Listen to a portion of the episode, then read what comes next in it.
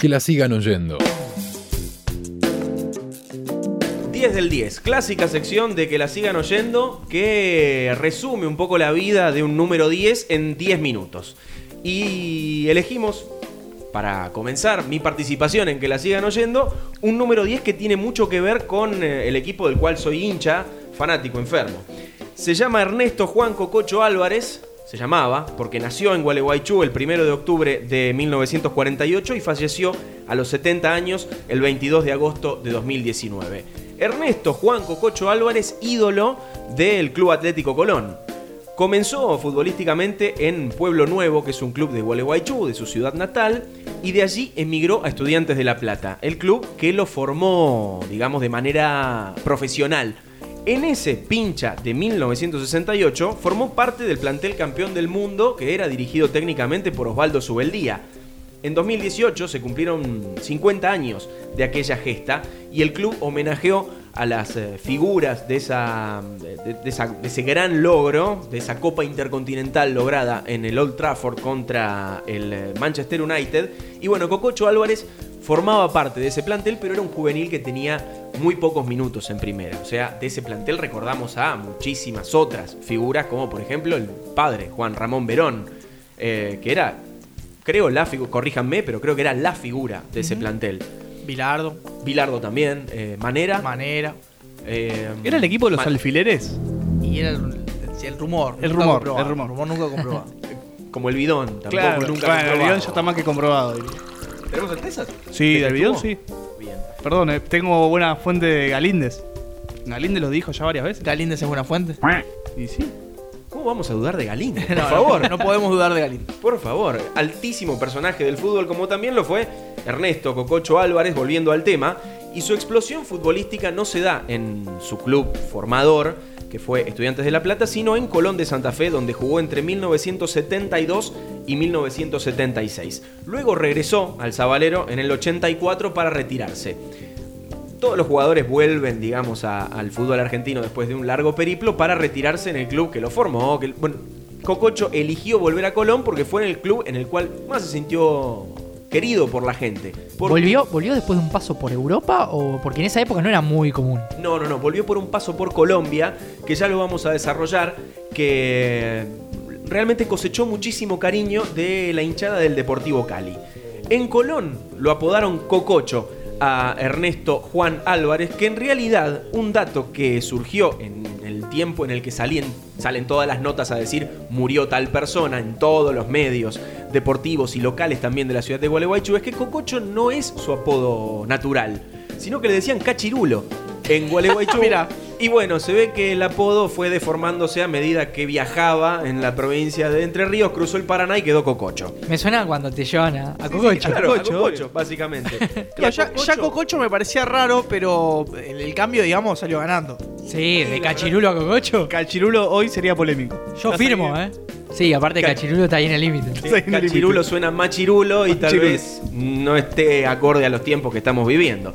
Pero bueno, Cococho, ya que estábamos hablando de ponerse a Cococho, se puso a Cococho el equipo de 1975, sobre todo del Club Atlético Colón, dirigido por el Gitano Juárez, un equipo que los que no vivimos esa época lo conocemos por la tradición oral de los, de los hinchas que dicen que fue una belleza ver jugar a ese Colón, algo que no pasaba usualmente. O sea, digamos, estamos hablando de un club muy sufrido que siempre tuvo que eh, bancar, digamos, eh, situaciones malas, eh, inundaciones en la cancha, por lo tanto el terreno de juego no invitaba a un fútbol vistoso, pero este hombre venido de Gualeguaychú y llegado a la ciudad de Santa Fe lo pudo, lo pudo desarrollar en el cementerio de los elefantes.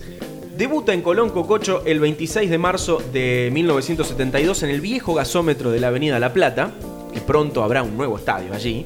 Y ese día San Lorenzo y Colón igualan uno a uno con goles de Carlos Trullet para Colón. Cuando uno dice Carlos Trullet piensa en Unión de Santa Fe. Unión, exactamente. Bueno, jugó en Colón y jugó en Unión, cosa que se daba eh, mucho en ese momento. Por ejemplo, eh, también fue el huevo Torresani, jugador de Colón y de Unión. Y de, y de Boca y de River. Y de Boca y de River, es verdad, es verdad. Mucho de Dudosa la moral de, de Huevo Trezán. Y bueno, pero los jugadores profesionales. dudoso tu comentario. Y como estamos en el 10 del 10, Hablamos de Cococho Álvarez. Jugaba de 10 clásico. Era un tipo que hoy lo podríamos definir como un enganche porque era asistidor, era tiempista, era desequilibrante. Y Osvaldo Mazo, un compañero de Cococho en Colón, recordó un poco su forma de jugar y decía que él era la primera figura, eh, era el actor principal de todos los partidos, todos giraban alrededor de él y el resto como que acompañaba, pero el ritmo, la aceleración, la pausa la manejaba él. Y dice una frase que a mí me encantaba, que hace muchísimo tiempo que no pasa, sobre todo en Colón, que es que con él cada domingo era una fiesta y la gente iba muy entusiasmada a ver al equipo. Algo Pero- que tal vez no pasa desde el 75 en Pero ¿y. Alan Ruiz no cuenta? No estaría contando. Qué lindo cuando esos equipos tienen los jugadores franquicia que sabes que vas a ver juega tal, voy a ver al equipo porque Ande bien o ande mal. Sí. Totalmente. Aparte porque es un tipo del cual vos esperás que en algún momento del partido haga algo, que pague la entrada. P- Pensemos juntos alguno.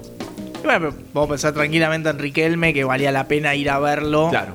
O sea, pase lo que pase, digamos. Bueno, hablando justamente con mi viejo que lo vio jugar a Cococho Álvarez en cancha de Colón, me dijo, si tengo que compararlo con alguien, es con Riquelme. Mira. Más Por- de pausa y inteligencia que. Totalmente, porque justamente uno de los dones que le elogiaban muchísimo a Cococho Álvarez era que era más rápido de mente que de piernas.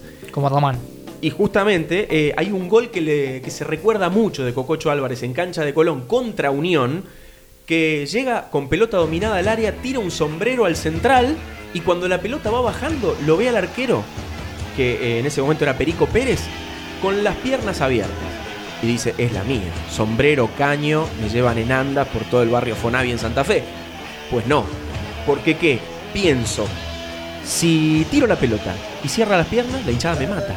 Por lo tanto, cuando va bajando la pelota, él la acomoda contra un palo y sale festejando contra el arco del Fonavi y hace ese gol. Es un capítulo de supercampeones, así como me lo relataste. tipo, siento la pelota en el aire, 50 minutos, Cococho pensando, muchos pensamientos, recuerdos, infancia. Buscaba, buscaba la eficacia y no el lujo, digamos. Claro. Totalmente, totalmente. Porque era un tipo que también conocía, digamos, las limitaciones del campo, de la pelota. Un tipo inteligentísimo para jugar.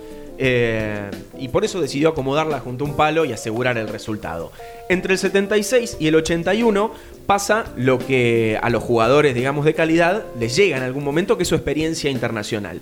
Juega en el Deportivo Cali. Juega 226 partidos, anota 35 goles y 12 de esos goles tuvieron una característica que hicieron de Cococho un jugador único, un número 10 que no sé si podemos encontrar en la historia del fútbol porque de esto es muy probable que no haya estadísticas.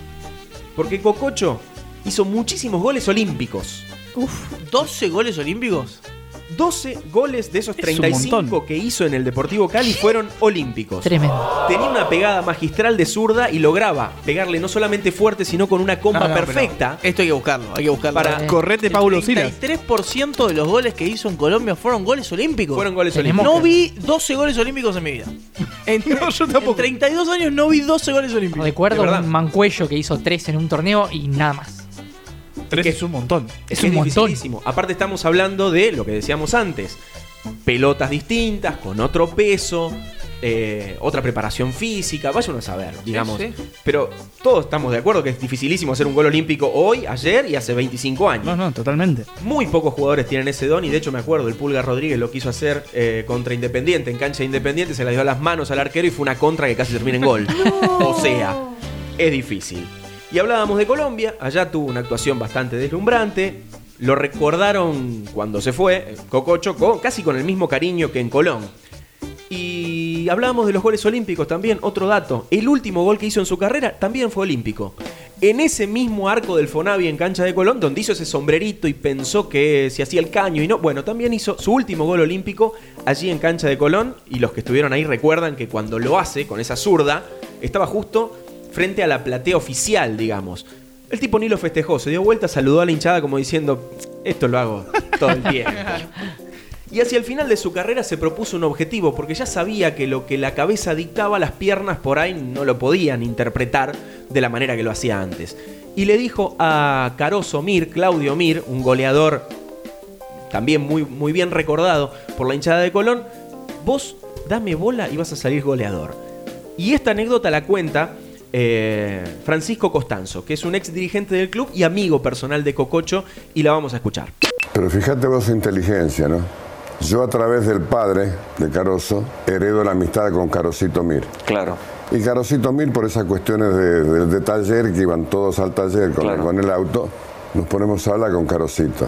Y me dice, Pancho, me dijo Cococho que si le hago caso me va a sacar goleador.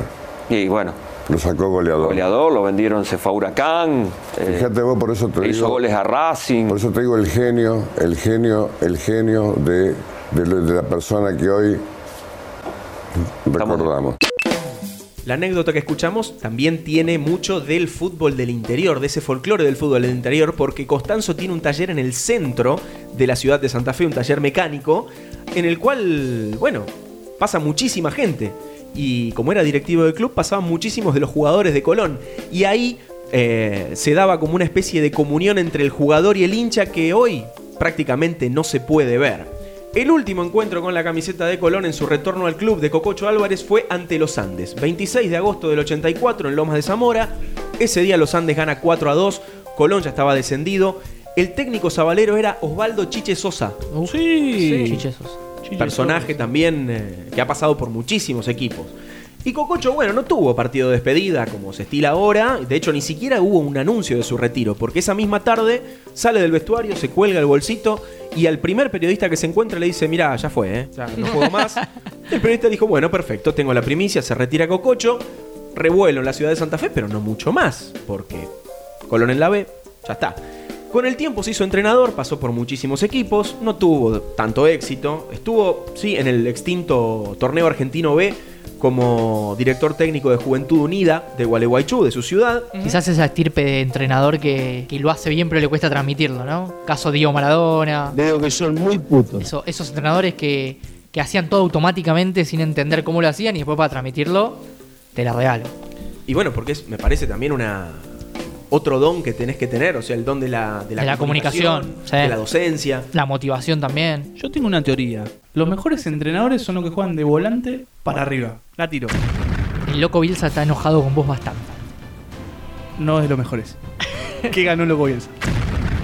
Ah, bueno, entramos en una polémica tremenda. Abrimos, abrimos el abanico. Se convirtió en estudio de fútbol. Claro, es que no abrimos una ventana, acab- acabamos de abrir un portón gigantesco. Pero bueno, volviendo hacia esta, sección del 10 del 10, se desempeñó como cazatalentos en eh, el Club Atlético Colón después de, bueno, haber probado suerte en la dirección técnica y no, no tener éxito.